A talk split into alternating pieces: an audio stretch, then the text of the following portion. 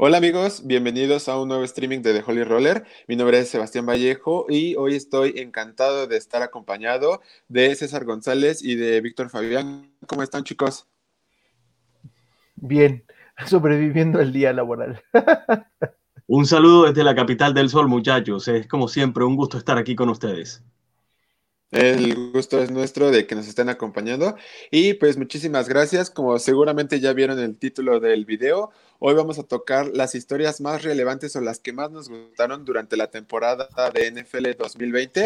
Y pues es un tema también para dar como un recap rápido, bueno, no rápido, sino un recap general de lo que fue esta temporada que nos tuvo con bastantes pues historias, con bastantes como emociones, bastantes cosas que hay que analizar. Entonces, eh, si les parece bien, empecemos con la historia que nos tiene César.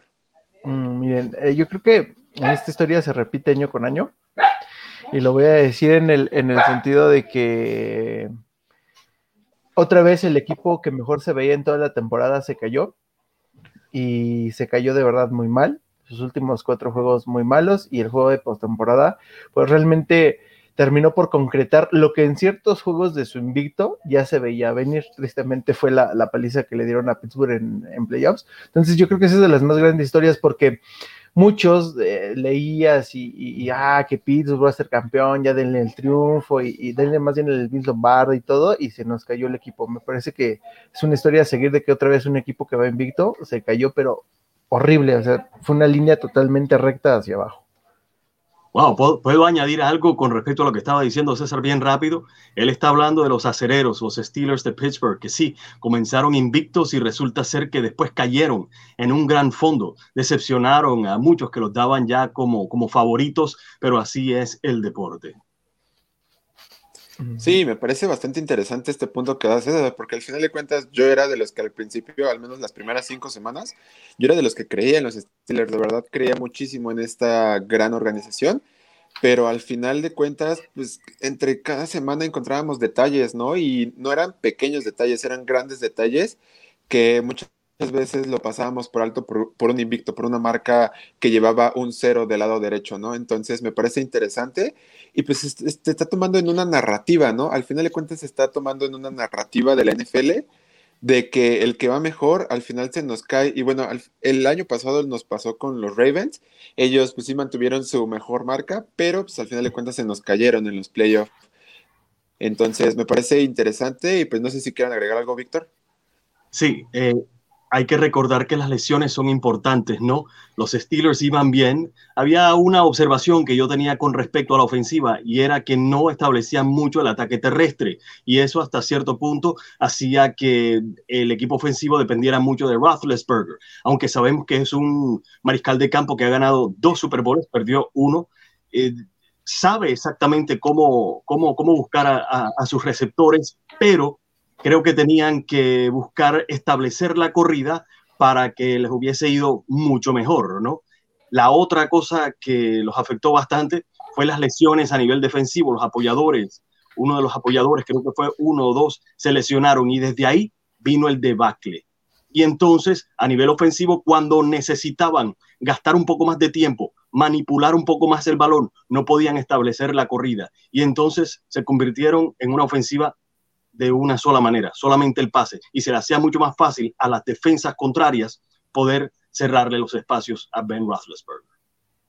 Sí, sin duda, y al final de cuentas también, ajá. En, ese caso, en el caso de Pittsburgh, yo la verdad sí me gustaría ver que, mira, muchos piensan que Conner es como la, la, solución a Pittsburgh corriendo, yo no lo creo. Yo creo que la solución para Pittsburgh para que otra vez regrese a, a, la gloria es de que tiene o consigue un corredor en agencia libre, que por ahí anda Mark Ingram este, en agencia libre, o en su defecto que, haga un pick a la ofensiva y agarre un corredor, porque de verdad, por más que tengas el mejor coreback, si únicamente lanzas, es de verdad una ofensiva muy, muy, muy, muy fácil de, proteger, aunque tengas muchísimo talento, porque dejas de preocupar por la otra parte que es siempre la atracción. Y eso que dice César es verdad. La, la, realidad es que estamos en una liga donde recientemente se ve mucho más los pases cortos, o sea, ahora se establece los pases por aire y después se corre. Anteriormente no. Anteriormente usted tenía que establecer la corrida y después eso le abría los espacios en la parte de, la defensa, ¿no?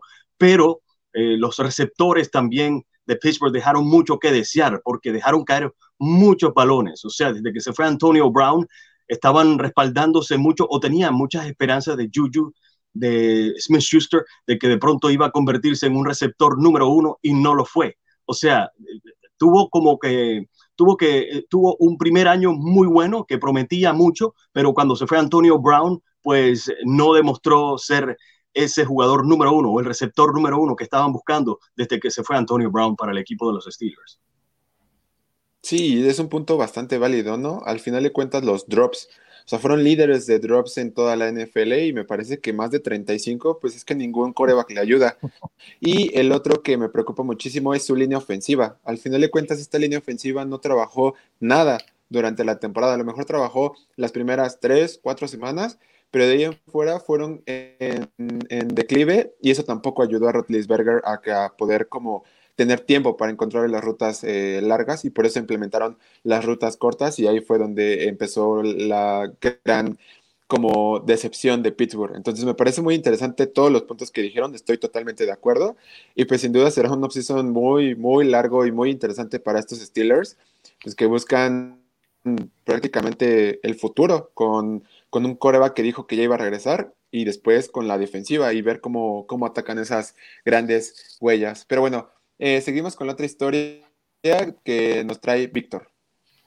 Bueno, a mí me llamó mucho la atención el trabajo que hizo el novato Justin Herbert de tan solo 22 años. Estamos hablando que cumplirá 23 años ahora en marzo, ¿no? Este próximo marzo que se aproxima. Pero me llamó mucho la atención cómo este jugador, quien muchos criticaban porque era muy introvertido y, de pronto por ser muy introvertido pues eh, iba a carecer de liderazgo. Todo lo contrario, lo que demostró en este primer año en un equipo que hasta cierto punto, eh, digamos, está mm, encontrando su mejor forma, ¿no? La realidad es que desde que mm, se fue el, mariscal de campo que estaba anteriormente ahí en, el equipo de los, de los estamos hablando, perdón.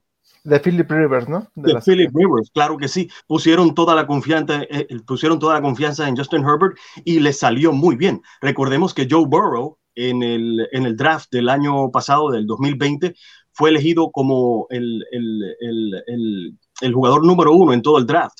Eh, pero hablando de quarterbacks, el, segundo que fue elegido fue Tua Tagovailoa, que fue el jugador que eligió el equipo de los Miami Dolphins, y después en el sexto puesto los Chargers eligieron a Justin Herbert. Ahora, fue el novato del año del 2020, de esta temporada que acaba de terminar, y muy merecido, porque terminó con números récord para un novato. Lanzó más de 4.000 yardas, 31 touchdowns y 10 intercepciones. Estamos hablando que esto fueron un récord para un jugador novato, un jugador novato. Ahora, cuando yo veo jugar a Justin Herbert, me acuerda mucho a Dan Marino. Estamos hablando que cuando Dan Marino entró en esta liga, entró... Eh, eh, ganándose el corazón de todos, especialmente en ese primer año.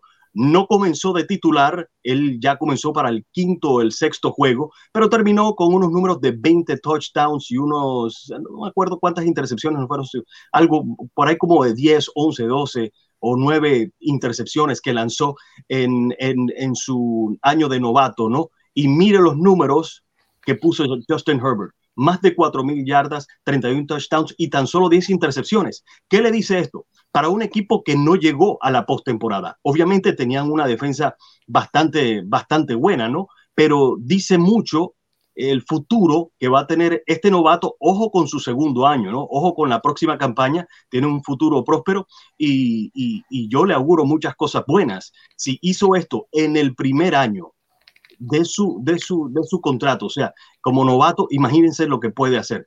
De verdad que el próximo año espero grandes cosas y números mucho mayores de los que hizo en esta última temporada Justin Herbert. Sí, mira, en, este escenario, eh, digo, hay que también reconocerle que entró por, entró por la culpa de un médico que pinchó un pulmón por error. Entonces, de la nada entró y, puso los números. Ahora, sí es muy importante, mira, en el caso, por ejemplo, de Burrow, yo sí puedo decir al día de hoy que es más equipo cargadores que Cincinnati. Yo no sé si Burrow en, Chargers hubiera hecho los mismos números o más en cuestión de, potencia, porque a mí Joe Burrow siempre, bueno, me, gustó en el colegial, eh, mostró mucho nivel y tristemente pues se lesionó contra Washington en una jugada que creo que forzó de más. En cuestión de Tua, Tua, y lo mencionamos en, en videos anteriores, Tua yo creo que está sufriendo ahorita de que en Alabama tenía demasiado equipo, de verdad tenía muchísimo equipo que le ayudaba y por eso lucía mucho. Entonces, posiblemente si tú hubiera estado en otro equipo colegial, Herbert hubiera sido la segunda selección colegial en cuestión de corebacks. Eh, en, esa posición, obviamente por Oregon. Ahora, respecto a su futuro, si mantiene el nivel, pues obviamente va a ser el principal competidor de Patrick Mahomes en la, en la oeste, en la este, no, es oeste de la americana. Este, pero le viene el año más difícil porque en realidad ya mostró las habilidades, ya, ya hay video para que lo puedan analizar y para que lo intenten contrarrestar. Entonces, este año que viene para él, yo creo que creo, perdonen, es crucial para poder determinar o saber a qué puede aspirar el cargadores con él como, como coreback. No, y creo que eh, todos eh, pensamos lo mismo de que va a ser un año muy importante para este joven, pero al final de cuentas también tiene pues la opción de poder mejorar ya que tiene un nuevo head coach. Me, parece que Chargers el año pasado falló por las decisiones que tuvo eh, con su head coach, ¿no? Al final de cuentas, creo que ahí fue donde fue el fallo de los Chargers y lo vimos dos veces contra, contra los Broncos. Los dos que perdió fueron por decisiones erróneas del coacheo. Estos partidos en donde fallaban muchísimo, por el juego contra Kansas City también lo perdieron por decisiones del coacheo muy malas. Entonces ahí es donde me parece que puede eh, haber un punto de inflexión y va a tener el cobijo de ahora sí una defensiva que pueda estar sana. Todo depende de esto, de que si está sana su defensa, porque si la tiene, este joven puede eh, mejorar muchísimo y tener la confianza de que el juego eh, va a tener más bien, tiene un equipo detrás y no él se carga el equipo totalmente, que a veces sí es necesario, pero no se vale que lo hagan en 16 juegos en una temporada, y menos cuando es novato. O sea, me parece a mí que ahí es donde está el punto clave para, para Herbert, y se mantienen a este núcleo que, lo, que eh, de, armas ofensivas con Eckler. Eh, entonces también, también es un punto bastante con Keenan Allen. Entonces es un punto bastante interesante, pero sí, yo creo que Herbert puede pues puede levantar muchísimo esta temporada y ojo con los Chargers que a lo mejor no lo pueden tener como alguien peligroso, pero sí puede ser peligroso. Una de las cosas que hay que resaltar acerca de Tua Tagovailoa, ya que César lo, lo mencionó, Tua hubiese sido posiblemente el, lo hubiesen considerado posiblemente como el número uno en el draft anterior si no se hubiese lesionado. Eh, su lesión hasta cierto punto le pone duda o le puso duda a muchos equipos. Y bueno, el equipo de los Dolphins eh, simplemente con su equipo médico decidieron que estaba, que estaba lo saludable suficiente como para tomar ese riesgo, ¿no? Porque si no, iban a tener que, que, elegir a Justin Herbert. La realidad es que Tua Tagovailoa y Joe Burrow eran los prospectos número uno y número dos en el draft anterior, pero a Tua lo afectó la cuestión de la lesión. Yo creo que Tua demostró en este primer año ser un, jugador bastante cauteloso y no hay que criticar mucho la cautela porque en un primer año demostró tener capacidad de ser conservador, pero a la vez no hizo muchos errores. Con respecto a, Justin Herbert, a mí cuando comenzó la temporada y él comenzó lanzando pases largos y touchdowns, yo hasta cierto punto dije, hmm, ¿será esto verdad o no? Pero después me di cuenta que el muchacho mantuvo el ritmo y eso le da muchas esperanzas a los fanáticos de los, de los Chargers. Sí, nada más para finalizar bueno, esta historia, nada más quiero agregar eh, al historial. Por ahí no todo fue bueno con Herbert no sé si recuerdan ese partido de cargadores contra Patriotas que los blanquearon y en casa y con Herbert y equipo completo, entre comillas completo por cuestión de lesiones. Ahora, este año que viene es muy importante para él porque él se va a tener que cargar el equipo porque la defensa posiblemente en la agencia libre la van a desarmar por ahí, dos, dos este, apoyadores posiblemente se salgan, este Joey Bosa termina por no dejar de lesionarse, entonces, el próximo año para él, si, si aspira a que Cargadores llegue a postemporada, yo creo que él tendrá que influir, sin exagerar, yo creo que tal vez en un 60, 70%, este, si es que no le desarman al equipo de la defensiva de Chargers, que sí es un muy buen equipo a la defensiva, sí, pero la agencia libre les puede pegar. Una cuestión, una cosa muy importante, si le ponen más presión a Justin Herbert a que todo le caiga sobre él para un jugador de un segundo año, eso puede, eso puede ser algo negativo. El equipo tiene que saber que tiene que buscar cómo tener un poco más de balanceo, porque entonces si vamos para un segundo año con la esperanza de que Justin Herbert va a ser el Salvador, pues creo que eso puede ser un gran error, porque como mencionó César, ya los equipos empiezan a estudiar, por eso esto es la Liga Profesional de Fútbol Americano, es la NFL, no es el, no es el ritmo colegial. Aquí todos son profesionales y tienen un alto nivel. Significa que los Chargers, el técnico tiene que ser inteligente y decir, tenemos a un nova, perdón, tenemos a un mariscal joven que promete mucho y que si analizamos los, si analizamos los números de esta primera temporada, ¿qué se le puede criticar? Ese partido que está diciendo César, cualquier, cualquier novato, hasta un jugador profesional de años puede tener un mal partido, dos, dos, malos partidos. O sea que no pongo tanto, tanta cosa negativa en un solo partido o dos partidos donde Justin Herbert de pronto no haya jugado bien. Eso, pues, por eso tiene que jugar ante defensas que tienen jugadores de gran nivel profesional.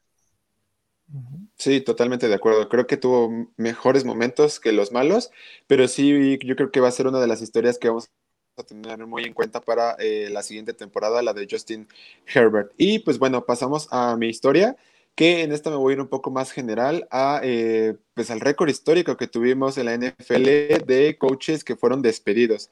Al final de cuentas, tuvimos un récord de siete head coaches que perdieron su trabajo, ya sea durante la temporada o al final de la temporada. Y creo que aquí es donde nos damos cuenta un poco de cómo es la NFL, cómo se maneja este negocio, porque no, no hay que olvidar que es un negocio esta liga.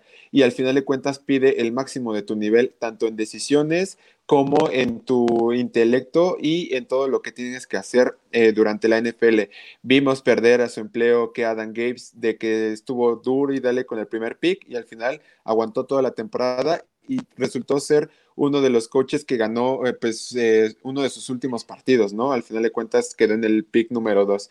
Pero también tenemos el problema que surgió con Dan Quinn, con el problema que surgió con Bill O'Brien que sus decisiones todavía siguen teniendo repercusiones. Matt Patricia también, yo creo que toda una de sus decisiones siguen eh, repercutiendo. Entonces, al final de cuentas, pues es que es una liga muy competitiva y cualquier error que tengas te va a costar el trabajo y te puede costar tu reputación.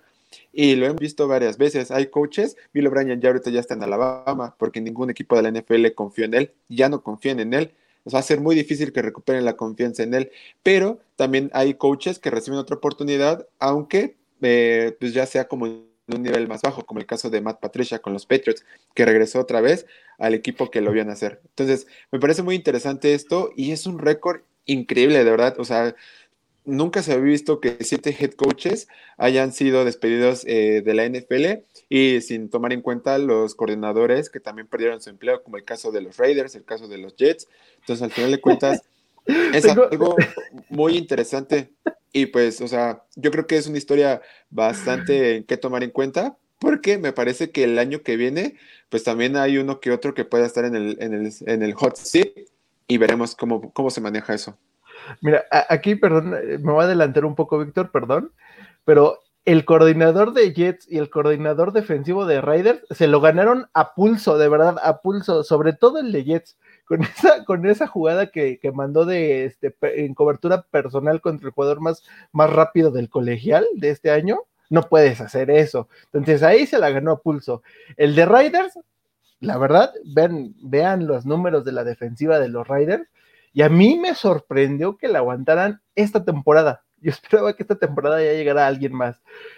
Yo nada más voy a mencionar que en el caso de cargadores se me hace que se emocionaron en despedir a Anthony Lynn. A mí me parecía que era buen head coach, pero eh, cargadores, yo, tengo que decir que cargadores perdieron juegos increíbles. Uno de ellos contra los Raiders. De verdad, increíblemente perdieron ese juego. Entonces, Sí, se tomaron malas decisiones, pero creo que llevaba buen proyecto. Tal vez, no sé, le necesitaba ajustar algo más, algo más, no, sé qué, pero le faltaba ajustar un poco más. Únicamente voy a defender todo el equipo. Ah, yo creo que yo creo que Cargadores jugaba bien. De verdad, de verdad, yo no, yo no soy de los que creen, ah, buena suerte, mala suerte, pero cuando ves jugar a los Cargadores y, y vaya sus partidos perdidos, comienzas a creer que de verdad sí existe la mala suerte. Y por último, respecto a todos los head coach, la verdad e, es una pena lo que hizo Bill O'Brien con Houston porque al día de hoy yo a Houston no le veo ni pies ni cabeza ni nada. Yo los veo literalmente en el agujero negro. Se, se deshicieron de hombres muy importantes, su coreback se quiere salir, el presidente acaba de renunciar. Ese, ese trabajo específicamente, lo de Bill O'Brien, es el peor de todos los que fueron despedidos, a mi forma de ver. Antes de mi comentario, solamente quiero que Sebastián aclare su onomatopeya de ¿a qué se refiere él cuando hace Es que me parece muy interesante que César diga que tenga un buen proyecto Anthony Lynn, o sea, respeto opinión, me parece Anthony Lynn, o sea, o sea, mira, no quiero ser mala onda porque al final de cuentas pues nadie merece ser despedido y, o sea, quedarse sin empleo, pero me parece que Anthony Lynn se lo ganó a pulso, a pulso cada semana. Y ok, concuerdo, concuerdo también de que la mala suerte a veces te juega en la NFL, sin duda alguna. Pero de verdad, esos dos juegos contra los Broncos, por Dios, iban ganando y se les sacaron el juego al final. Los juegos contra los Raiders también. Eh, bueno, ese juego contra los Raiders, o sea, de verdad, o sea, no le estoy tirando hate ni nada, pero siento que Anthony Lynn eh, tomó muchas decisiones erróneas y una de las eh, decisiones erróneas que tomó, a mi parecer, fue no ir desde el principio con Justin Herbert. Y, o sea, y no es igual, no se encuentra nada de Tario Taylor y yo no estoy en las instalaciones para ver cómo se manejaron los entrenamientos, pero es que no, o sea, no, no me parece. El juego también contra los Santos, ¿recuerdan ese eh, Monday Night que jugaron Santos contra los Chargers? Dios, ese juego a veces todavía tengo pesadillas por cómo lo perdieron los Chargers cuando le iban ganando tan fácil. Pero bueno, esa es mi, de, mi referencia de, lo que dijo César Sí, porque sí, sí me sacó mucho de onda porque yo, yo era de los que de verdad era, estaba en LA eh, con mi lincha así como afuera del estadio tratando de que ya lo corrieran por malas decisiones queda aclarada la onomatopeya de Sebastián. Bueno, yo me quiero concentrar más que todo en Adam Gaze, ¿no? Adam Gaze y los fanáticos de Nueva York, de los Jets de Nueva York, tenían una dicotomía, porque Adam Gaze tenía que ganar partidos para que no lo despidieran. Mientras tanto, la fanaticada quería perder, quería que el equipo se tanqueara, como se dice callejeramente, para que tuvieran la oportunidad de elegir a un mariscal de campo generacional como Trevor Lawrence. Desafortunadamente, ganaron. Gaze ganó partidos que la fanaticada no quería que ganaran y entonces perdieron esa oportunidad de elegir primeros y ahora Jacksonville tiene ese honor. Significa de que los Jets, que no ganan un Super Bowl desde el año 68-69, cuando se realizó el Super Bowl número 3 y los Jets le ganaron a los Colts de Baltimore, estamos hablando de que en aquel entonces Don Shula, el que fue técnico de los Miami Dolphins y los llevó a dos campeonatos y uno de ellos fue un, año invicto de 17 y 0, era el, entrenador, el director técnico del equipo de los Baltimore Colts. En ese Super Bowl, Joe Namath se convirtió en el MVP porque antes del partido él eh, garantizó que iban a ganar los Jets ese campeonato ante un equipo mucho más potente y bueno, se convirtió en una leyenda. Desde ese entonces los Jets Sí, han, llegado a competir, han llegado a unos cuantos campeonatos conferenciales, pero no han llegado a la tierra prometida que viene siendo el Super Bowl. Entonces, cuando usted escucha hablar de Trevor Lawrence, que mide 6'6, tiene tremendo brazo, es elusivo, o sea, tiene un gran futuro, y entonces ahora, por ganar partidos que no tenían que ganar, pues, eh, ¿qué, ¿qué, cosa? Lo siento por los fanáticos de los Jets, yo obviamente como, como ciudadano de Miami, pues eh, nunca les deseo, digamos. nunca les desees el bien. Así Eso era lo que quería aportar, señores, porque de verdad que los Jets, nada, no cuentan con suerte. Ahora hay que elegir, eh, ellos tienen que elegir número dos, si no me equivoco, y bueno, de Trevor Lawrence hasta el próximo mariscal de campo hay un gran vacío, según mi criterio. Sí. No, sin duda, o sea. Dale, César. digo, respecto a, futuros corebacks, yo no veo ninguno en colegial que se le pueda acercar. Sí creo que van a pasar generaciones donde no va a haber un prospecto como él. Este, mira, pero mira, y, lo hablamos, este, Víctor, en, algún momento yo sí, yo sí pienso que a Sam Darnold no se le ha dado la oportunidad de competir de una forma un poco más este, equilibrada, como tú lo dices. Entonces, Jets en cuestión, pues sí, posiblemente iba por Troll Learns, pero tampoco ha perdido mucho. Yo creo que tienen que darle una oportunidad real a Sam Darnold de poder competir con un mejor equipo. Y ya si a partir de ahí pues no funciona, pues ahí sí se van a arrepentir de, haber ganado este, estos dos juegos. pero si no, pues igual y fue lo acertado, igual y con ese pick agarran, no sé, por ejemplo, al este tackle de Oregon, le dan protección a...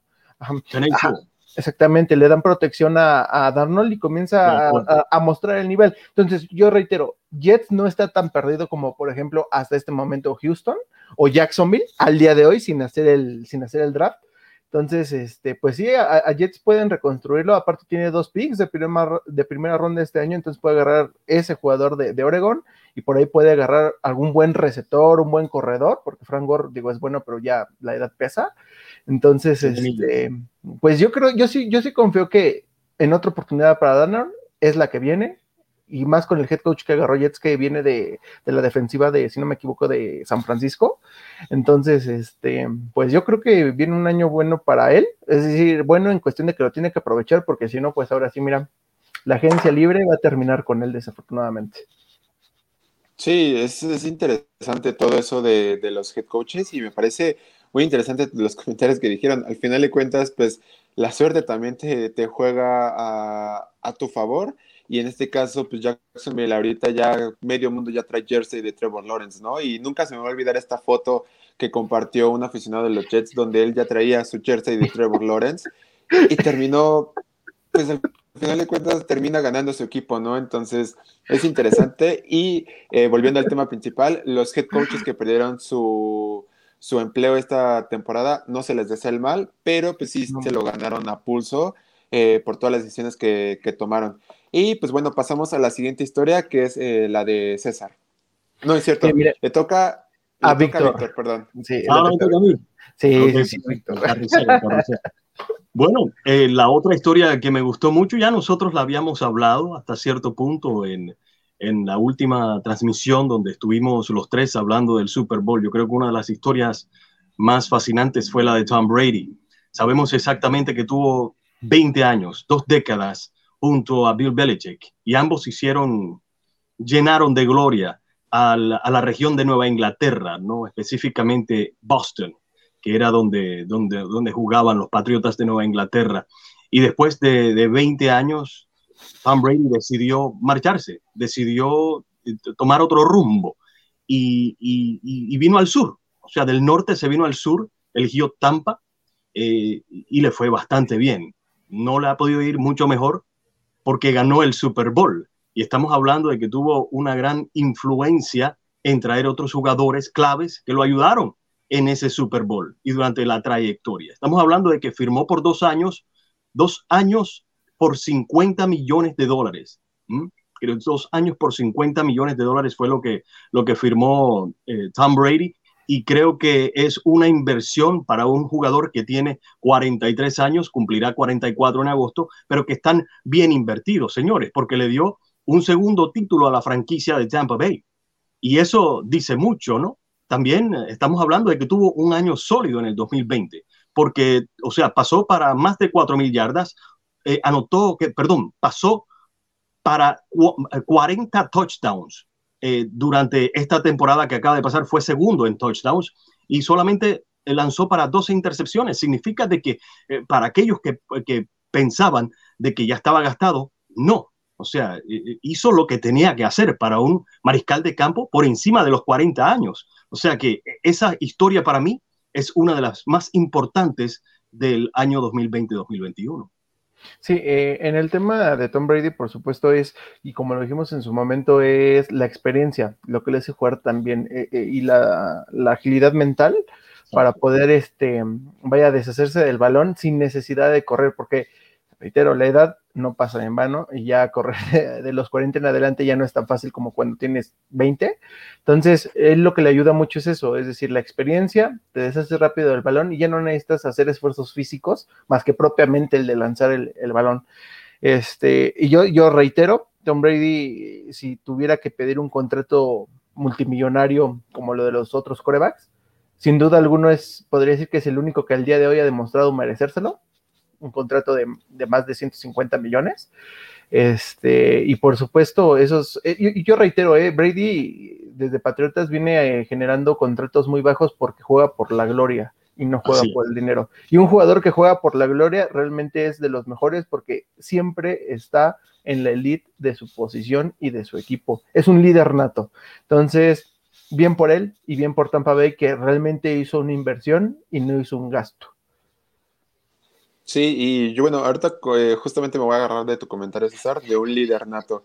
Y hoy estaba leyendo justamente en la mañana eh, lo que hizo Tom Brady para prepararse para el Super Bowl, ¿no? Se dormía a las 8 de la noche, se, se despertaba a las 4 y media de la mañana, iba a hacer eh, un poco de estiramiento, desayuno ayunaba, veía videos, hacía ejercicio de cardio, hacía pesas, volvía a estudiar, comía y volvía a estudiar. Y así por una semana y media, prácticamente solo en su casa porque su familia se fue para no distraerlo. Y eh, también me, me, resuena muchísimo lo que hizo al principio de la temporada. Antes de empezar a ver el plan de juego, cualquier cosa del equipo, él pidió el número de cada uno de los jugadores de Tampa Bay para poder hacer un grupo, hacer reuniones por Zoom y pues empezar a ser amigos, hacer un equipo. Y creo que es lo que llegó a hacer Tom Brady a los Tampa Bay Buccaneers. Un equipo, un líder que no te preocupa si, ok, se puede equivocar porque somos humanos y todos nos podemos equivocar, pero al final de cuentas sabes que él se va a recuperar y que no es, no es muy común que se equivoque tantas veces y puede tener un partido malo, pero al siguiente va y saca la cara y no se va a quedar con los brazos cruzados. Entonces a mí es algo que me impresiona muchísimo de que Tom Brady, pues su mayor fortaleza siempre va a ser aquí arriba, ¿no? No, no es de a ver si aguanta o no. Más, más que nada es este orgullo por ser el mejor, este orgullo por ser cada vez más inteligente.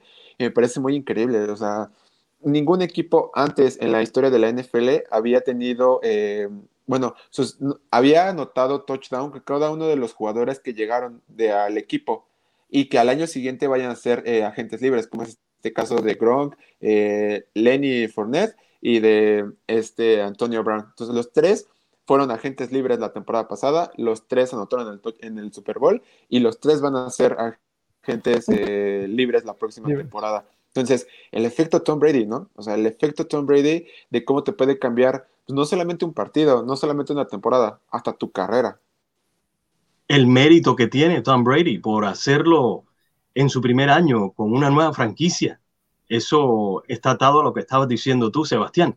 Además, hay una cosa curiosa aquí que me llamó mucho la atención, porque no estamos acostumbrados a ver a Tom Brady como lo vimos en la celebración esta, en los potes, eh, eh, en la celebración de, por haber ganado el Super Bowl, el equipo de Tampa Bay. Eh, vimos a un Brady que hasta cierto punto, según lo que tengo entendido, se pasó, se pasó, digamos, de, algún traguito, ¿no? De algún traguito. No creo que haya sido mucha agua. tequilas. fueron tequilas. Entonces, imagínate tú, cuando vimos que iba a lanzar el trofeo de Vince Lombardi, dije, espérate un momentico, ¿qué está pasando acá? Y después se vio otra imagen donde lo estaban como que apoyando porque estaba como que tambaleado, qué sé yo, no sé si estaba jugando o no, pero eso se le perdona a un hombre que ha sido ejemplar y que también eh, eh, tiene, tiene un libro con respecto a la salud, o sea, cómo, cómo alimentarse mejor o seguir el plan que él ha llevado rigurosamente por mucho tiempo. Entonces, eh, me pareció algo bastante jovial verlo de esa manera y se le acepta porque después de un año bastante difícil con la cuestión del COVID y todo lo demás y ganar el, Super Bowl ante mucha crítica y que está pasado de tiempo, pues se merecía celebrar y, bueno, de pronto verlo así de esa manera. Sí, de hecho, o sea, yo soy, o sea, no le voy a Tampa Bay ni nada, pero de verdad yo, disfruté demasiado, de, de, de, de, verdad disfruté demasiado esta fiesta que se aventaron en los botes. O sea, me encanta ver a un Tom Brady que ya no está en un régimen. Y, o sea, respeto mucho a Belichick y a la organización de los, de los Patriots, pero me parece que era un régimen de no hagas esto, no hagas el otro, no festejes tanto porque ya está la próxima temporada. Entonces, me parece totalmente increíble y de verdad me alegra muchísimo. Y sé que Tom Brady nunca me va a tomar en cuenta en una opinión, pero de verdad, si lo, yo felicito a Tom Brady, yo de verdad felicito a Tom Brady por cómo festejó, por cómo se puso borracho con tequilas, por cómo ya algo más activo en redes sociales, algo que nunca habíamos tomado y tampoco es de que sea tan necesario en la NFL, pero él se lo toma hasta en cierto modo en chiste. O sea, vimos cuando fueron al Super Bowl este video con Gronk que lo volvió a repetir cuando estaba con los Patriots. Eh, él cuando, cuando vio su video en Twitter de que estaba borracho y que lo sacaron así entre brazos, él tuiteó, no hay nada que ver, eso fueron tequilas, shots de tequilas con aguacate, o sea, por Dios, es oro puro este cuate con las redes sociales.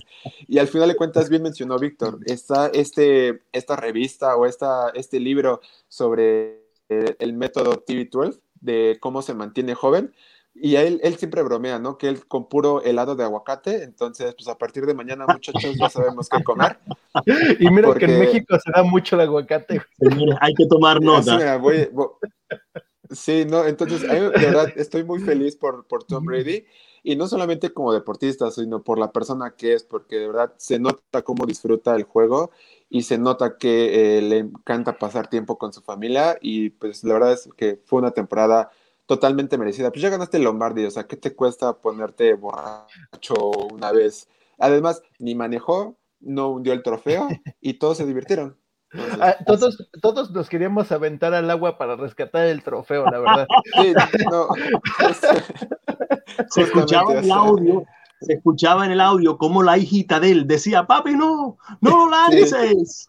justamente. Y de hecho, o sea, también de eso quiero eh, tomar lo de eh, Bruce Arians, que también en su conferencia, bueno, es que no es conferencia, sino es como en su speech del triunfo del Super Bowl, también ahí se notó en Bruce Arians que también ya le valió como haber ganado ya el Super Bowl y empezó a decir que era porquería lo de eso de running back de los Chiefs, que eh, todos le iban a hacer así el signo de paz y amor a lo de Anton Winfield. Entonces me parece que es toda esta felicidad que cuando te imprimes de que ya ganaste y de que te puedes eh, pues, adquirir el título de campeón.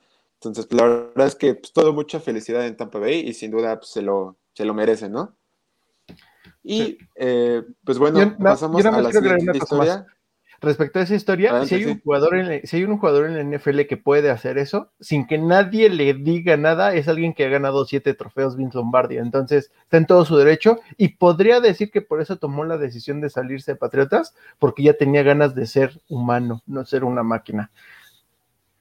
Con respecto, a lo, ah, con respecto a lo que está diciendo César, la realidad es que, a ver, ¿qué mancha le podemos poner a Brady? Ah, ok, que hay personas que estaban diciendo de que se estaban inflando los balones, los ovoides, ha ganado tres Super Bowls después de esa crítica.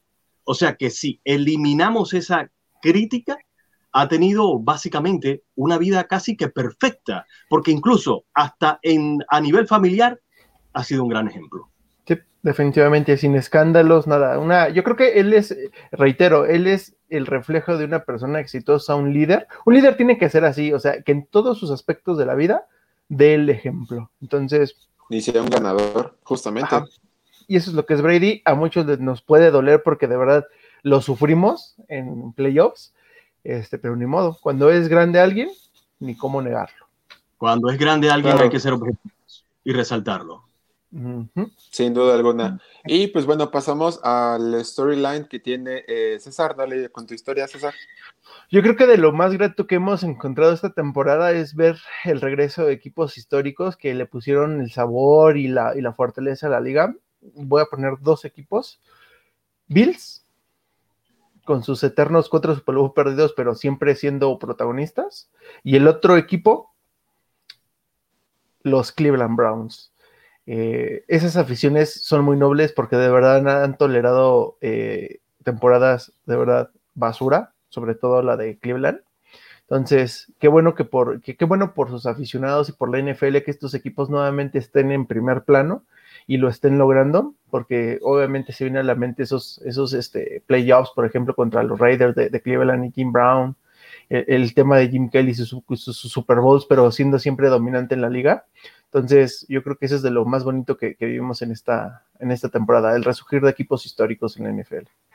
Sabes que hablando de, Cleveland y de Buffalo, hablando primero de Cleveland, a mí me dolió mucho, yo no soy fan de Cleveland, pero sí, eh, al ser seguidor de la NFL, analizo eh, cada uno de, los, de las fanaticadas. Y Cleveland, cuando desafortunadamente vendieron al equipo y se lo llevaron entonces a Baltimore, eso fue un, dolor muy grande para los fanáticos de Cleveland. Yo que no soy fan de Cleveland, yo mismo lo sentí, más que todo por lo que representaba el equipo de Cleveland para esa ciudad. Y me alegró mucho cuando volvieron a obtener la franquicia. Estamos hablando que esta franquicia a nivel de campeonatos, no de Super Bowls, es una de las franquicias eh, eh, más ganadoras. Ha ganado. Además, tuvo a ese gran Jim Brown, posiblemente considerado el mejor corredor de la historia y los llevó a unos cuantos campeonatos. Significa, eh, con, el, con el técnico de Paul Brown, hace muchos años atrás, en los 50, 40, en fin, tiene mucha historia el equipo de Cleveland y me alegra de que estén resurgiendo nuevamente, como dijo César. Y el equipo de Buffalo, que viene siendo un equipo que conozco muy bien y la fanaticada, jugar, jugar en Buffalo, señores, déjenme decirlo, cuando hace frío o sin frío, esa, esa fanaticada apoya a su equipo.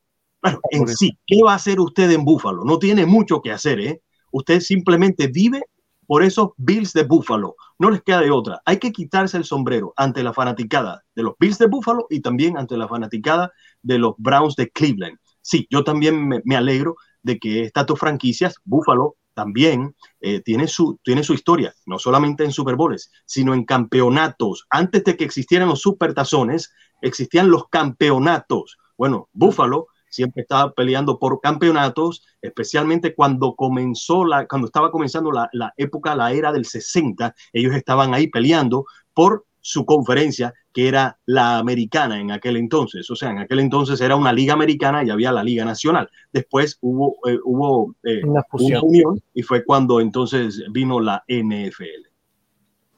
Sí, y, y a mí, o sea, yo aquí el punto que quiero decir es cuando tienes las piezas indicadas y tienes la paciencia, puede ser un equipo, cualquier equipo, cualquier equipo puede surgir de nuevo. Y eso es algo que me encanta muchísimo. Eh, Bills cambió muchísimo cuando estuvo McDermott, eh, cuando llegó más bien McDermott y empezó a hacer estos cambios de, de, actitud, estos cambios de mentalidad. Y es algo que también está haciendo Stefanski, porque prácticamente el equipo ya estaba armado, hasta cierto punto ya estaba armado, pero faltaba alguien que le, que le imprimiera un poco de agresividad, de inteligencia, de verticalidad, algo que implementara con verdadera inteligencia un plan de juego. Entonces, verdad, de verdad me encanta muchísimo.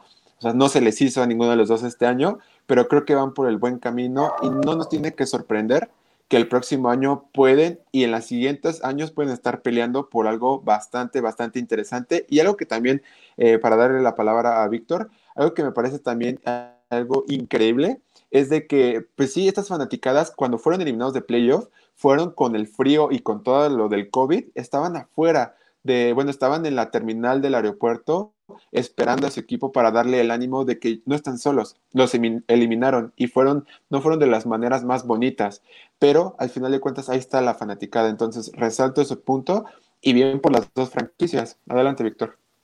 Creo más en Josh Allen, que era una de las cosas que le faltaba al equipo de Buffalo, porque como acabas de mencionar, Sebastián, tenían un buen núcleo defensivo y tenían un buen equipo alrededor, pero eh, trajeron a Stephon Diggs, de Minnesota, hicieron un canje por él y, y demostró la capacidad y la calidad que tiene ese receptor. Y también lo que hicieron a través del draft cuando eligieron a Josh Allen en su tercer año, año, y valga la redundancia, sólido, más de 4.000 eh, yardas, 37 touchdowns, 8 acarreados, o sea, son 37 touchdowns por aire, 8 por acarreo y solamente 10 intercepciones. Significa que él catapultó su nivel a, digamos, a otra esfera que ayudó a Buffalo a tener el segundo mejor récord en la AFC. Significa de que por, años el equipo de Buffalo, si mantienen el núcleo, van a ser competitivos, algo que no se veía desde que fueron a esos cuatro Super Bowls y desafortunadamente lo perdieron. Para mí, el equipo de Buffalo,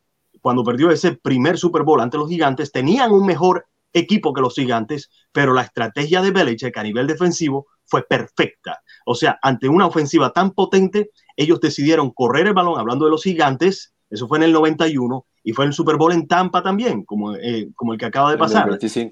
Y, simplemente fue una estrategia sólida que eh, en cuanto a posesión de tiempo, creo que los gigantes tuvieron un total de 40 minutos y el equipo de Buffalo solamente 19, casi 20 redondeando, ¿no? Pero eh, ha llegado nuevamente otra esperanza y se llama, y se llama Josh Allen, quien demuestra verdaderamente tener gran capacidad física. Es un tipo, es, un mariscal de campo que, que no le tiene miedo correr con el balón y lanzarse de cabeza. Y creo que, creo que toda la, la, línea ofensiva y los jugadores a nivel ofensivo confían y le gustan un mariscal de campo que tenga estas cualidades. Oh, estaba diciendo que confío más en Josh Allen que a Baker Mayfield de Cleveland. Sí, en, en, ese caso yo también confío más en Josh Allen que en Baker. Baker como que es muy temperamental, como que no termina de caerle la madurez. Y lo único, lo único que me hubiera gustado ver es si realmente Buffalo, este, vaya, una prueba para Buffalo es que Tom Brady hubiera seguido en Patriotas. Me hubiera, gustado ver, me hubiera gustado ver que le quitara el, digo, obviamente ya en una situación como que de, fuerzas, de nivel de fuerzas, que le hubiera quitado el campeonato de, esa división a, a, Patriotas, estando Tom Brady, obviamente Josh Allen intentándolo. Estuvo muy cerca, pero pues bueno, no, no pudo en el último año de, Tom Brady. Entonces, bien por Buffalo, bien por Cleveland, y pues ni modo, más bien, cuál ni modo, más bien que le sigan echando así ganas y no se nos vayan a caer, sobre todo Cleveland. Sí, que, que sigan trabajando, concuerdo totalmente. Y pues sí, muy buenas referencias de estos dos equipos en la historia de, de, la NFL, no solamente en la historia reciente, sino en la historia de hace años, de los años 50, 60, como bien dijo Víctor, y como bien dice César, ahorita en la actualidad, pues es un trabajo de consistencia para poder seguir avanzando en, estos, en esta liga, ¿no? Y pues bueno, pasamos a la siguiente historia y aquí me voy a concentrar un poco en la posición de mariscal de campo, ¿no? Creo que en esta, siempre le hemos dicho, la posición de mariscal de campo en la NFL es la más importante y siempre es la que te puede hacer ganar o perder partidos. Pero en esta temporada me parece que lo vimos un poco más a detalle y al final de cuentas, cuando tienes a tu coreback, se te puede acabar la temporada, seas el equipo que seas.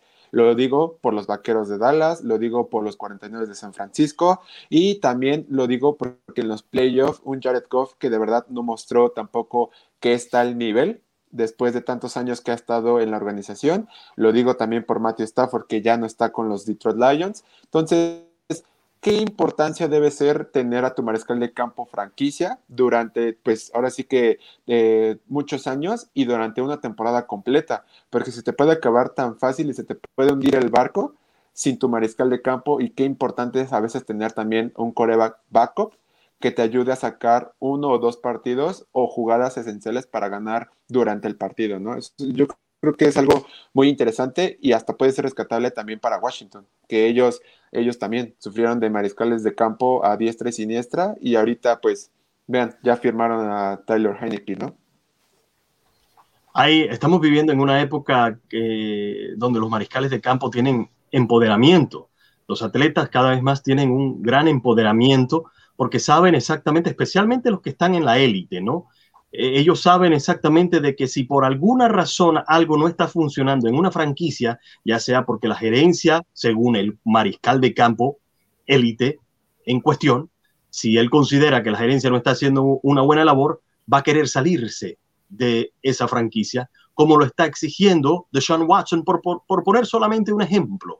Y, creo, que, creo que yo estoy a favor de eso. ¿eh? Yo sé que hay personas que lo critican, pero si usted es considerado élite de aquellos que están en otra, en, digamos, en otra esfera, usted tiene, tiene, por, tiene razón de, de buscar otras opciones o tan siquiera pedir un canje o buscar otra opción para poder eh, llegar a, a digamos, a, a, realizar los sueños de cada quien. Y cuando usted es un mariscal de campo de élite, usted quiere ganar campeonatos o tan siquiera competir. Sí, mira, en, el caso de, de Sean Watson lo, platicamos, Víctor, y en algún momento dijimos, pues por supuesto que puede haber equipos que puedan entregar picks, nada más es cuestión de determinar cuántas están dispuestas a entregar, pero eh, lo decepcionante ahí es que la posición de Houston, tan cerrada, tan, bueno, no me importa lo que tú quieras, se va a hacer lo que yo diga, y aunque te tengas que podrir aquí, te vas a quedar aquí. A mí esa es la impresión que me da en el caso de Houston y por eso lo comentaba que al día de hoy, de las 32 franquicias, esta es la que está totalmente deshecha, está rota por todos lados donde lo veas. Este, respecto al tema de los corebacks, por eso yo creo que es de las posiciones más, bueno, más bien es la posición mejor pagada, porque de ahí parte todo que tengas una buena, un buen líder que contagie a, sus compañeros, caso por ejemplo Tom Brady, a que los eleves al siguiente nivel. Este, y desafortunadamente, pues a muchos equipos les ha tocado muchísimos años para poderlo encontrar, caso por ejemplo de Buffalo, este, pues obviamente no voy a decir, no voy a mencionar Bucaneros porque en realidad eh, ya estaba hecho el coreback, es decir, ellos no lo formaron a Tom Brady. Me refiero más hacia los casos donde los, los han ido formando, como el caso de Buffalo, tal vez un poco este Baker Mayfield, tal vez en un futuro este Murray de Arizona.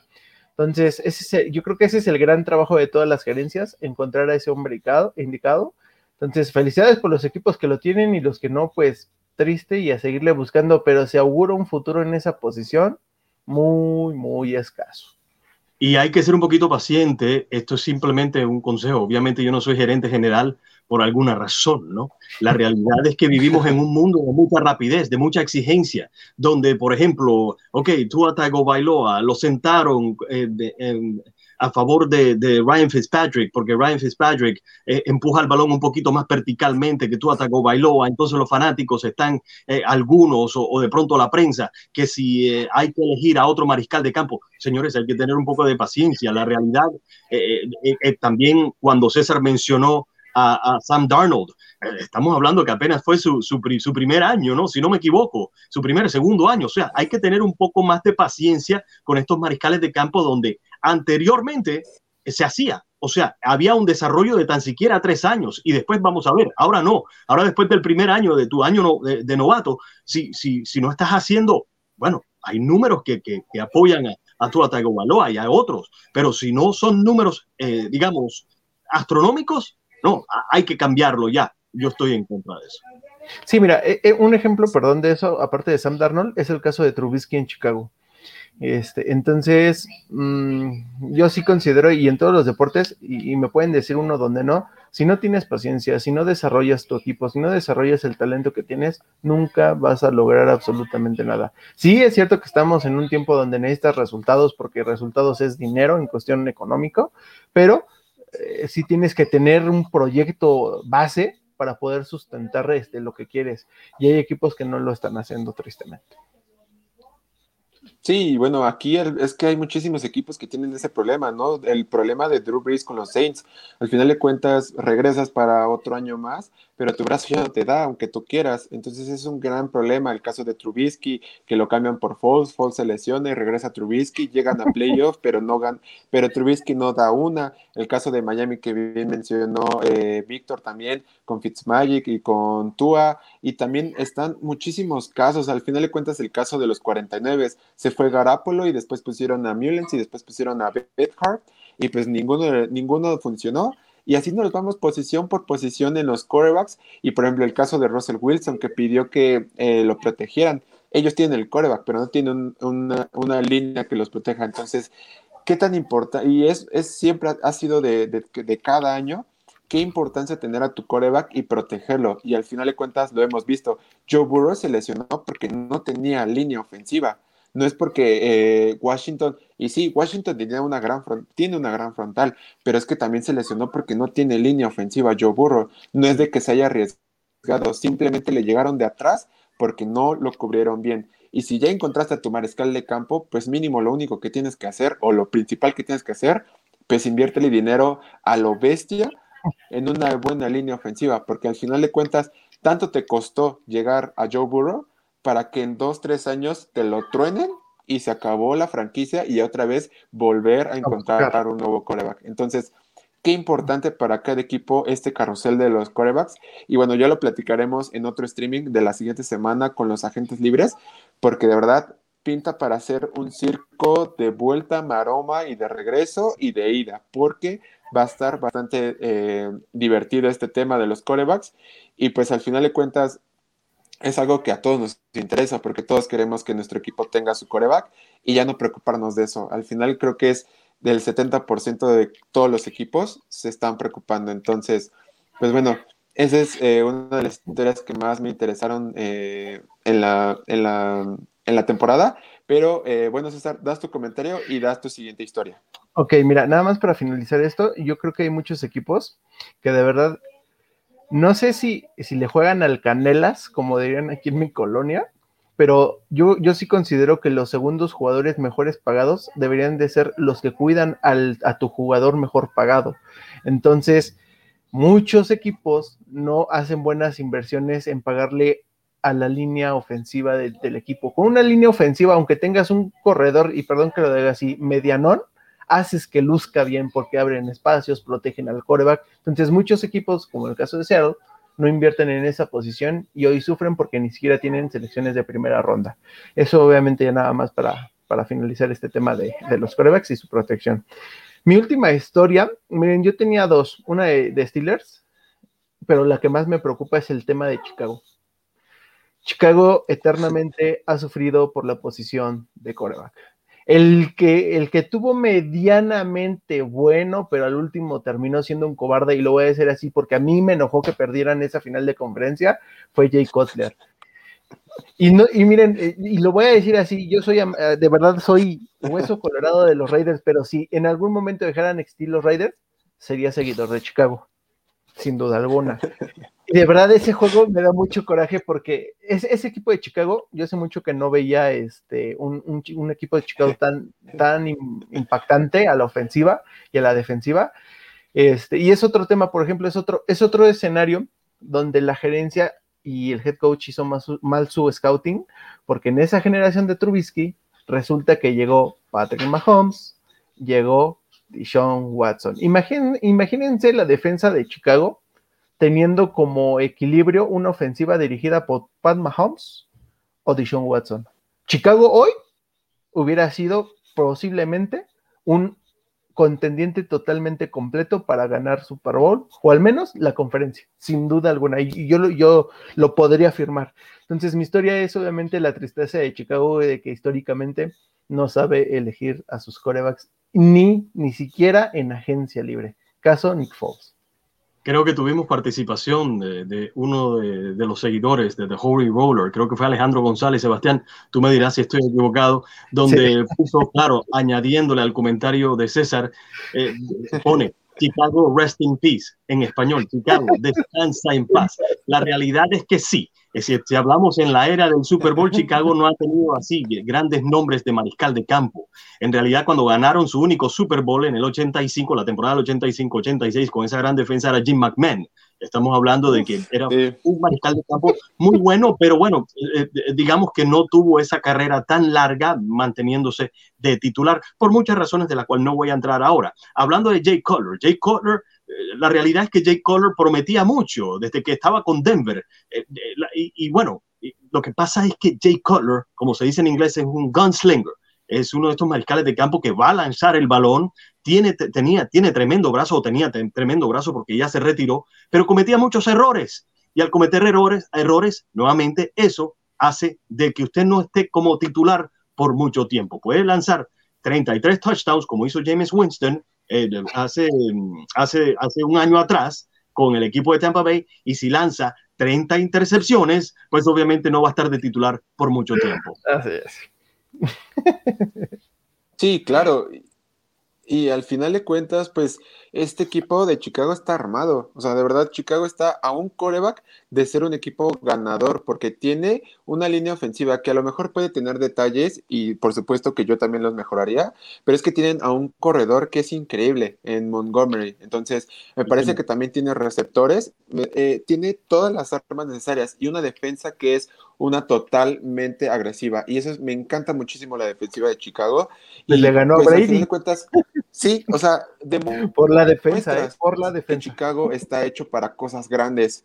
Ajá, justamente, y el partido en playoff contra los Santos, al menos eh, cuarto y medio lo mantuvieron interesante, o la mitad del partido lo mantuvieron interesante por esta defensiva. Entonces, me parece que Chicago, y, tocando los puntos que tocamos eh, en, el stream más temprano, la decisión de los coaches. Matt Nagy me parece que está en esta temporada, en su eh, temporada de o pegas o no pegas, porque si no te vas.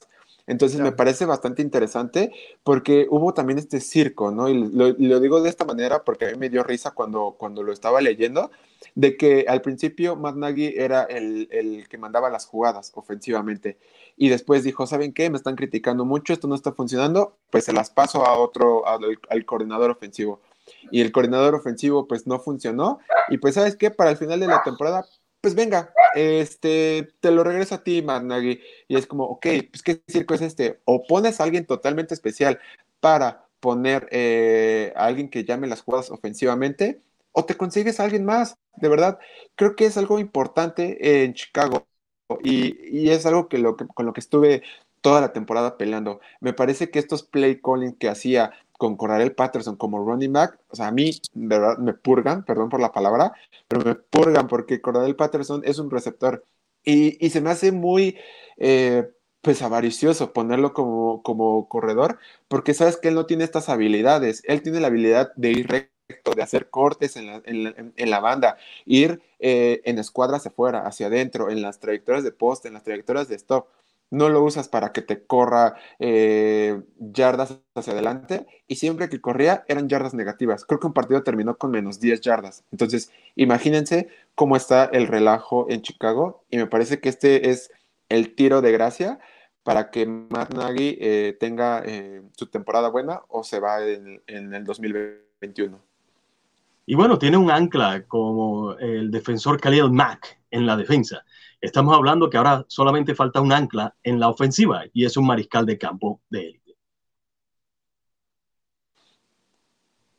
Sí, sí, ¿A quién le toca sin duda alguna. Y pues te va, Víctor, dale. Ah, me toca a mí. Ah, bueno, yo quisiera, creo que este ya mi tercer y último, ¿no? Quiero hablar de una historia increíble, inspiradora, de, de determinación y gran esfuerzo otro mariscal de campo. Estoy hablando de Alex Smith, de 36 años, va a cumplir 37 en mayo y fue elegido como el comeback player de, del año 2020. Comeback player viene siendo en español, muchachos, ayúdenme, como el, que regresa después de una lesión o el que regresa después de tener un año. Exactamente. Y sabemos de que eh, Alex Smith eh, hace 18, bueno, hace que casi dos años atrás tuvo una, una lesión de esas que son horribles, lo que en inglés se llama un compound fracture, una fractura, eh, digamos, donde eh, se, eh, el hueso se puede ver, ¿no? Estamos hablando de, de una, una, fractura abierta, estoy tratando de traducir literalmente, una fractura ósea abierta. Y entonces, e, este muchacho, este, bueno, yo le digo muchacho, es un hombre, ¿no? Este, este muchacho, permítame decirle, muchacho, aunque tiene 36 años, eh, pasó por, por, por una situación tan difícil porque casi pierde su extremidad inferior. Estamos hablando de la pierna derecha, que fue la que se le fracturó. Y entonces estuvo tanto tiempo recuperándose. Eh, tuvo 17 operaciones, señores, en esa pierna. Estamos hablando de una cosa seria y preocupante. Yo cuando eh, él estuvo a punto de perder la pierna, casi se le iban a amputar o una cosa de esas, y incluso hicieron un video, un especial por ESPN, si no me equivoco, y vi exactamente lo que pasó él porque se llenó de, gangrena, eh, se, le infectó, o sea, una cuestión, señores, horrible. Y este, y este, este mariscal de campo eh, regresó con el equipo de Washington y no solamente llegó a ser titular, sino que los ayudó a que llegaran a la postemporada, ¿no? Y eso es una gran historia, de una historia humana que hay que resaltar porque, o sea, la realidad es que yo no veía a Alex Smith regresando. Y es más, yo siempre estaba preocupado cuando, cuando, cuando por fin lo vi entrar en, en esta última temporada. Yo dije, Dios mío, por favor, protégelo, porque, señores, hay que apartar la parte deportiva con la parte humana, ¿no? Y estamos hablando que este es un deporte extremadamente físico y que muchos consideran violento, ¿no? Es parte de la estructura de, de, de, de ¿cómo se llama? De, la base de este deporte. Y entonces a mí me llenó de mucha alegría verlo regresar. En ese primer partido estaba su esposa y creo que su hija o su hijo, ah, estaba la familia ahí apoyándolo. Fue un gran momento que sirve de inspiración para muchos de que si nos caemos nos podemos volver a levantar. Sí, y, pues al final de cuentas, eh, creo que César está muteado. Perdonen, ah, está listo. Hay un poco de ruido, discúlpenme. Este, yo nada más quiero agregar respecto a lo de Alex, este, es, es verlo del lado humano, de verdad, es un ejemplo a seguir. Eh, afortunadamente creo que a los tres no nos ha pasado algo como eso, pero sí hay gente que le pasa mucho y, y, de verdad mentalmente se caen, se derrumban y piensan que el mundo se acaba y pues Alex nos acaba de demostrar que en realidad no. Más bien es un motivo más para pararte diario, intentarlo, recuperarte y hacer todo lo que, lo que sea posible por, por, por, lograr la meta. Yo leí por ahí que en algún momento Alex Smith, lejos de que perdiera la pierna, estuvo a punto de perder la vida por este tema de, de lo que sucedió en toda la lesión. Entonces, eso le da como que más mérito a lo que, a lo que está, a lo que está realizando. Y yo tengo que decirlo, por ejemplo, juego contra, contra Pittsburgh juegazo que se aventó, pero yo sí sentía que un mal golpe de TJ Watt lo iba a destruir, lo iba a deshacer. Entonces, de la parte humana, pues uno, uno lo ve, o sea, disfruta el juego, pero al mismo tiempo estás preocupado porque sabes que puede pasar. Ahora, no sé qué maldición esté pagando Washington, pero de verdad, es el segundo coreback que se le lesiona así. El anterior era Joy Tysman y su coreback legendario de Washington tristemente para Tyson sucedió en una época donde la tecnología no estaba tan avanzada como para poder ayudar más. Entonces, cosa que obviamente sí le ayudó a, Alex, pero de verdad, Alex representa, vaya, no, puedo, no, no, no, quiero compararlo, pero de verdad es esa parte de Tom Brady de la mentalidad ganadora. Él lo aplica como que del lado humano, de que no me voy a dejar vencer y lo voy a lograr y, voy a estar ahí y regresó. Y a mí lo que me encantó fue lo que hizo su esposa con el, con el con el fijador de la pierna que le hizo como un bis Lombardi para recordarle siempre que, lo intentó, lo logró y ahora es ejemplo para mucha gente que está vaya en la misma, en la misma situación desgraciadamente. Sebastián, hay que recordar algo. Alex Smith, perdona, que Alex Smith era el mariscal de campo de Kansas City. A él lo dejan ir porque ya tenían a Patrick Mahomes listo para comenzar y ser titular para el equipo de Kansas City. Sí, y de hecho, o sea, eh, Alex Smith ha tenido una carrera bastante difícil, ¿no? Comenzando con los 49, que pues la verdad es que perdió la titularidad por una lesión en el cuello. Al final de cuentas, eh, de ahí se desprende del equipo, se va a Kansas City. Con Kansas City llega a playoff, pero nunca da este paso hacia el Super Bowl. Y después es intercambiado, como bien dice eh, Víctor, hacia Washington. Entonces me parece que, la verdad, es el premio de Player Comeback of the Year se debe de llamar eh, Alexander Douglas Smith, ¿no? O sea, es una historia totalmente increíble y pues al final de cuentas, como bien dice César, eh, su esposa lo hizo para decirle que él ya era un campeón, ¿no? Sin importar que no llegara al Super Bowl, que no ganara el Vince Lombardi, para ellos, para toda su familia y para mucha de Washington, este Alex Smith ya es un campeón. Entonces me parece totalmente increíble. Eh, yo le tengo, pues ahora sí que un aprecio especial porque, vaya, fue de los 49 y pues al final de cuentas verlo así, eh, que ya está bien, que ya puede caminar, que ya puede correr, que sobrevivió, porque es cierto, lo que dijo Víctor es totalmente eh, correcto, él casi pierde la vida. Él le dijeron que ya no iba a vivir a lo mejor, pues vivió, que ya no iba a poder caminar, caminó que ya no iba a poder correr, corrió, que ya no iba a poder jugar en la NFL y llegó, y llegó al equipo de Washington a los playoffs. No jugó ese partido, pero sin duda es mérito, totalmente de él porque solamente perdió un partido de esos últimos seis que tuvieron el Washington Football Team. Entonces me parece una historia totalmente increíble. De verdad, si no han visto este documental en ESPN, se lo recomendamos totalmente porque es una joya. Eh, guárdense un, eh, pañuelos porque de verdad es algo que desgarra y que te mueve mucho los sentimientos por todo lo lo que sufrió y todo lo que sufrió su familia, porque eso también, él podrá ser el del nombre de la historia, pero él tenía a un equipo detrás y no solamente el equipo deportivo de la NFL, sino el equipo de su familia.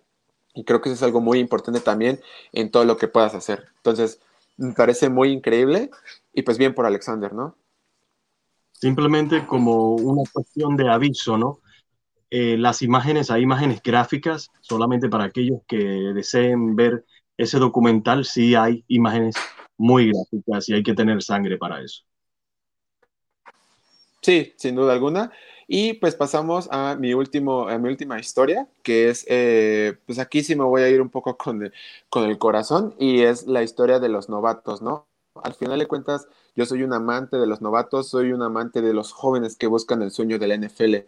Y me parece que esta clase 2020 eh, del draft nos dio demasiados talentos importantes, no solamente a la ofensiva, que ya nombramos a Justin Herbert, nombramos a Joe Burrow, nombramos a Tua Tango Bailoa, pero también quiero eh, pues ponerlo del lado defensivo, ¿no? Lo que hizo Antoine Winfield con eh, los Tampa Bay Buccaneers, lo que hizo Jeremy Chin con los, Carolina, con los Carolina Panthers, lo que logró hacer todos estos defensivos, me parece totalmente increíble y eh, menciono honorífica a los linieros ofensivos y más aún a Tristan Wirfs. Me parece que ha sido un ejemplo y también el, el de los Jets, el liniero, el tackle izquierdo, que es una mole, que es mide más de dos metros y al final de cuentas él solamente se perdió un juego y se lo perdió porque le cayeron accidentalmente en su tobillo y tuvo que salir de ese juego. Pero eso habla de la consistencia y de que los jugadores eh, novatos cada año están más preparados para el reto de la NFL. Entonces, me encanta. No voy a decir que ha sido de las mejores porque necesitamos tiempo para seguir evaluando esta clase, pero me agrada el futuro porque hay muchísimos jugadores que todavía se pueden desarrollar más y este es el caso que puedo mencionar a Isaiah Simmons de los Cardinals, que a lo mejor no dio lo que muchos esperábamos, pero me parece que con consistencia y con gran trabajo mental, este chico puede llegar a ser bastante, bastante grande.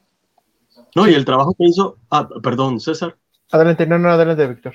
Ah, sí, no, el trabajo que hizo Justin Jefferson, el receptor abierto, el, el wideout del equipo de Minnesota. Estamos hablando que cuando Stefan Diggs, el, el receptor que, actual, que está actualmente con el equipo de Buffalo, era el, el líder, eh, de, digamos, de los receptores en Minnesota y ah, lo canjearon con Buffalo y en ese canje utilizaron la, selección del draft, que, que, fue la que fue canjeada, con el equipo de Buffalo para elegir a Justin Jefferson. Y Justin Jefferson, como se dice en inglés, delivered. O sea, el, muchacho llegó a realizar lo que se esperaba de él. No, estamos hablando de que incluso creo que rompió algún, algún récord que tuvo Randy Moss en el 98-99 cuando estaba de novato con el, equipo de Minnesota.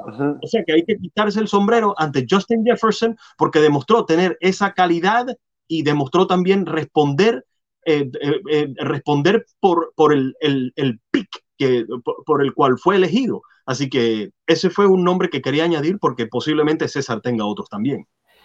No, de hecho, precisamente yo iba a decir, es que yo ya le puse apodo, le puse Justin Manos Seguras Jefferson, porque de verdad es impresionante la calidad de jugador. Este, otros, miren, de verdad, posiblemente, posiblemente me adelante y espero de verdad que, que me caiga en la boca, pero y lo que puedo señalar de esta clase, en cuestión de colegiales, es de que los que menos esperábamos son los que más dieron, y de los que más esperabas son los que menos ofrecieron. Caso, por ejemplo, de los tres receptores que venían este, bien rankeados, por ejemplo, CD Lamb, este, Jerry Judy y Henry Brax, venían bien en, cuestión de que eran los favoritos para ser eh, drafteados los primeros, así fue, y pues no terminaron por, eh, reitero, yo creo que me van a callar la boca, pero no, este año no terminaron por ser tan determinantes en su posición como lo pudo, como lo fue Justin Jefferson. Entonces, son de esas historias que afortunadamente para el equipo que lo encontró un super éxito y para los equipos que lo dejaron pasar, pues ahora lo, lamentan, si es que necesitan un jugador este, bueno en esa posición. Entonces, respecto a colegiales, sí, obviamente falta tiempo para poder este, calificar, pero yo creo que sí se vienen cosas buenas, este, vaya, a futuro para todos estos jugadores.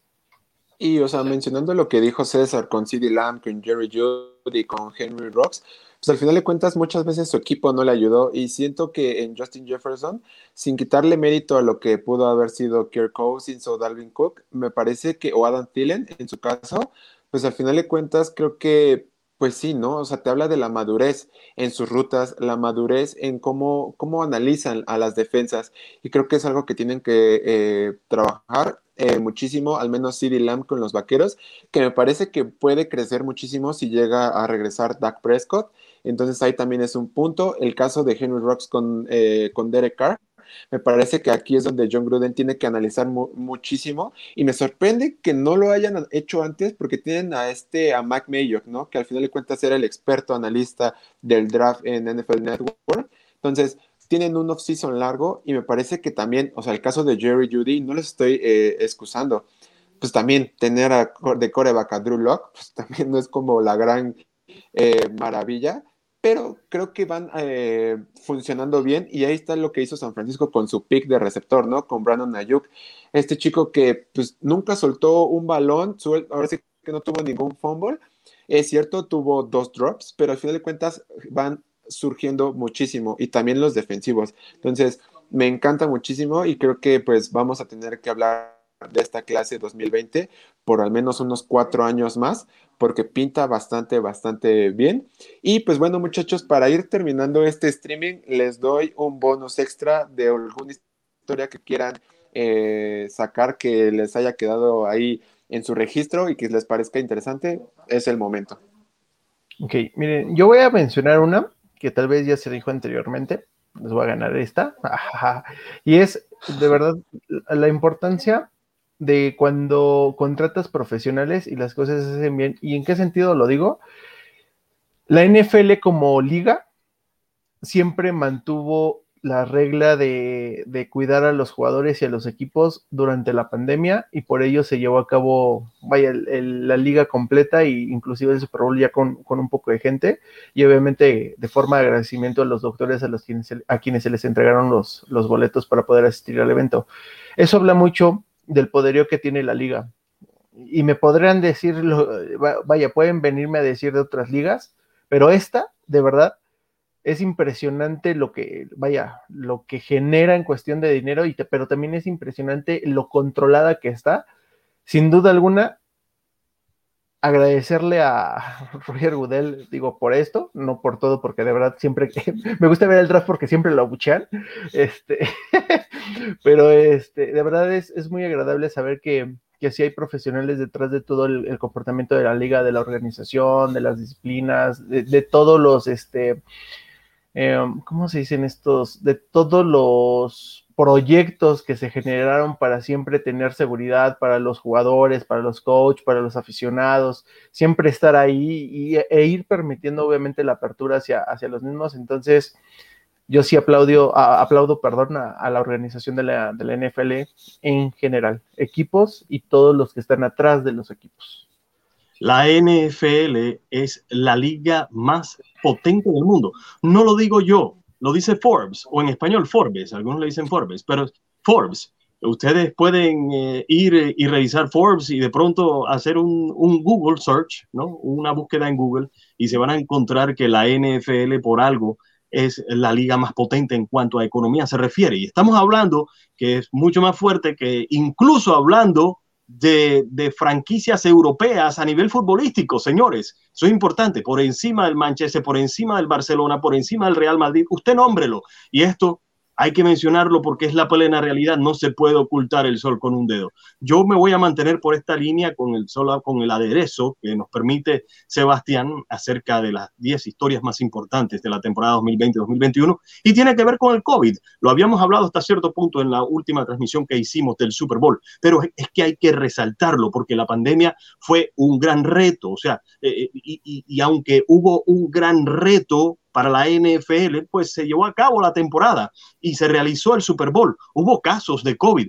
pero nada que impidiera a que se cancelara la campaña de 2020, ¿no? Estamos hablando de que eso es un gran logro. Esto trajo algunas cosas exquisitas, tan siquiera para mí, y sé que puedo hablar incluso por Sebastián, por César, de que tuvimos juegos de fútbol americano durante toda, la, semana. En otras palabras, hubo juego un lunes, un martes, un miércoles, un jueves, un viernes, sábado, domingo. O sea, por favor, más no puede pedir un fanático de la NFL. Eso fue un gran beneficio para todos los fanáticos. Yo, yo quisiera que eso sucediera todos los días, porque yo dije, Dios mío, tengo en mi mayor entretenimiento y mi mayor pasión, lo tengo casi todos los días. Eso, eso fue un récord, eso fue algo, eso fue un hito para la NFL y eso lo causó el COVID. Si le sacamos cosas positivas a esta gran pandemia que está afectando a todo el mundo.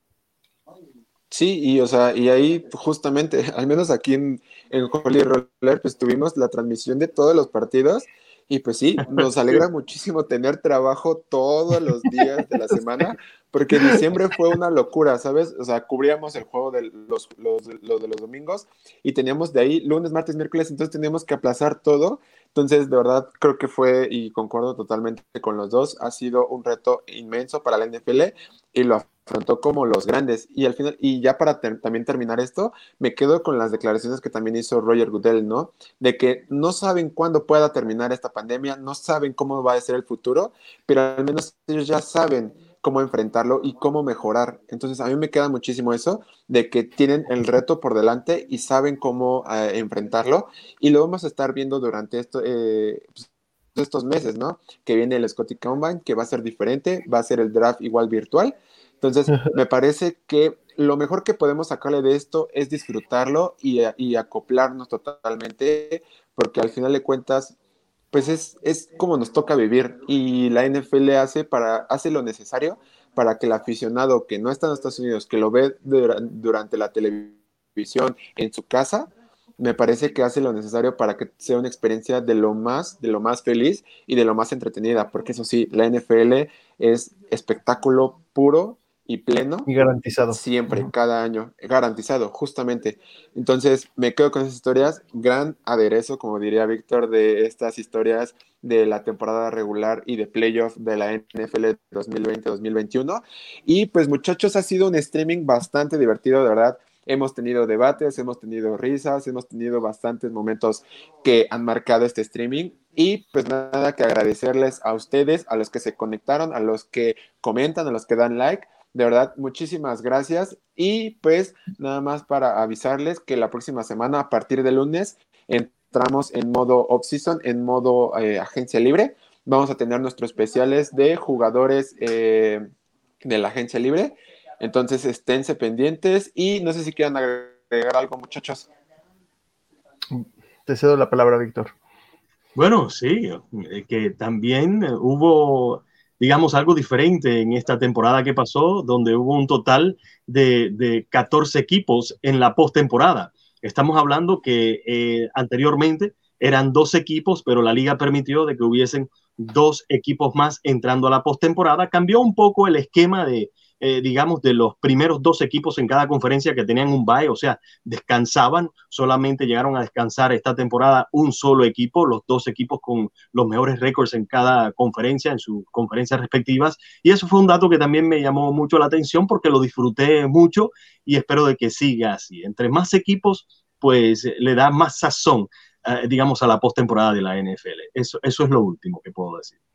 Sí, respecto a este tema, la verdad, eh, eh, yo creo que, mira, analizándolo fríamente, es la forma más eficiente de premiar al mejor equipo de cada conferencia, porque al final del día el que tiene el mejor récord quiere decir que es el que más se esforzó. De acuerdo contigo, César. Que merece ese descanso y los demás, obviamente, pues no les alcanzó por algo, entonces, pues a jugar. Ahora, reitero, ¿eh? no, no es, vaya, por ejemplo, en el caso de la, de la Nacional este año, el que descansó, el descansar no te garantiza llegar al gran juego, solamente te da la ventaja de que puedas llegar un poco mejor físicamente. Así es.